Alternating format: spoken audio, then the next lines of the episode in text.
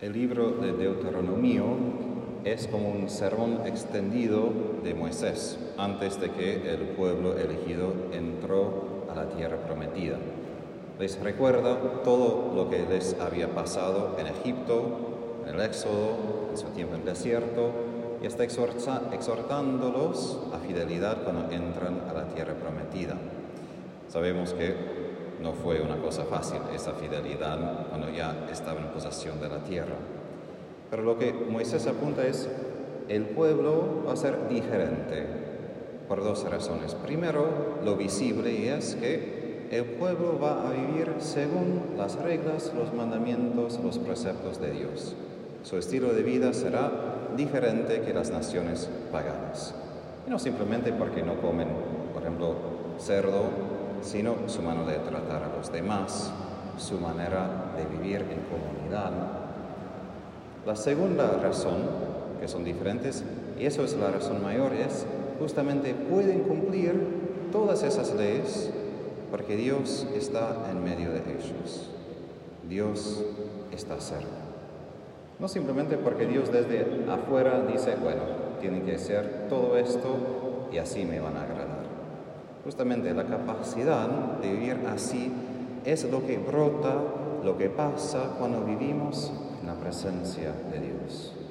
Por eso cuando Jesús habla de dar cumplimiento a la ley, los profetas, no abolir, que no quedarán ni una i ni una coma sin cumplirse, no está refiriendo que nosotros tenemos que aprender simplemente un complejo de muchas reglas y con el propio esfuerzo intentar cumplir todo. Eso es justamente lo que Pedro, Pablo y otros en el Nuevo Testamento dicen que no somos capaces de simplemente cumplir todo por esfuerzo y de sernos perfectos y justificados así. Pero si no podemos abolir la ley que sí existe, lo que Dios ha dado, ¿qué podemos hacer? Jesús apunta ese cumplimiento, no solo el hecho de que lo ponemos en práctica, pero cumplimiento en el sentido, ¿qué es el sentido de la ley? ¿Qué es el sentido de todo lo que Dios ha dicho, todo lo que la iglesia enseña? Es vivir desde un corazón que ama. Vivir desde adentro de su gracia, desde adentro de lo que hace Espíritu.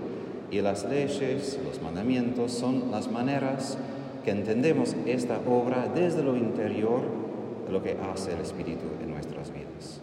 Y solamente así entendemos que la ley nos lleva a la libertad, porque hoy en día se ve la ley como límite de mi libertad.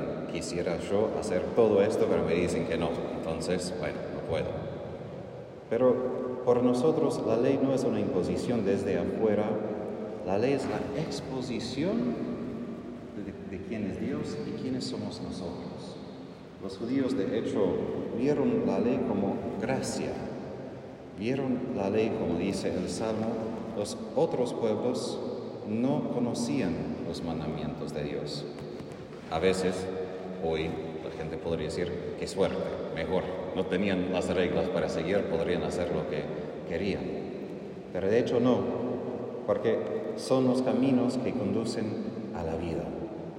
Son fuente de gracia, fuente de agua viva, para que no tengamos que caminar por sendas que nos llevan a muerte, a tristeza, a dificultades, sino que justamente Dios nos da en avance, como buen Padre, aquí es el mapa para la vida.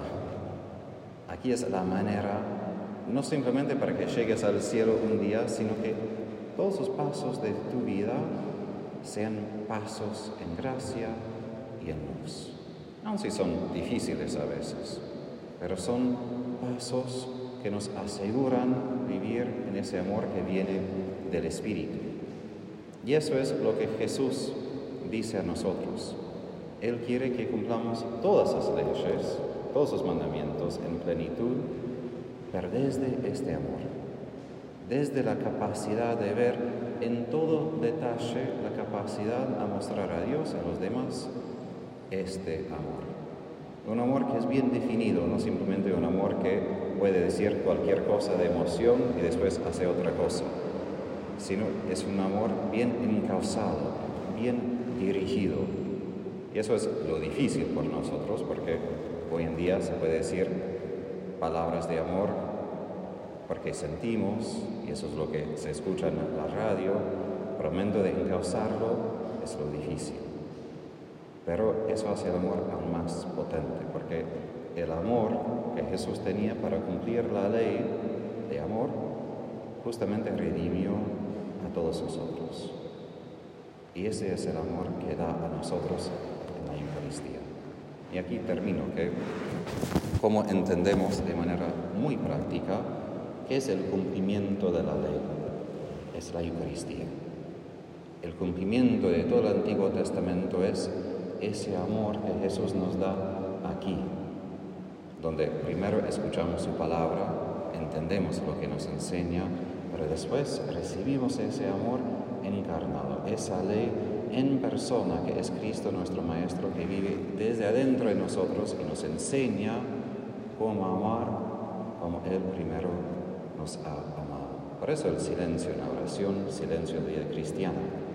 Una cosa es aprender, necesitamos aprender desde afuera, otra cosa es escuchar la voz de nuestro Maestro. Y Él quiere que cumplamos la ley como Él, en entregarnos completamente a nuestro Dios, entregarnos en sus manos y después entregarnos en amor en las manos de los demás. Porque Jesús no solo se entregó a las manos de Dios Padre, sino hoy se entrega a nosotros. Pidamos esa gracia de cumplir la ley como Jesús, de cumplir con amor, con entrega, en todos los detalles de nuestra vida, para que los demás puedan ver, como dice Moisés, que somos un pueblo escogido por Dios, un pueblo donde Dios habita entre nosotros, para que podamos amar como Él primero amó.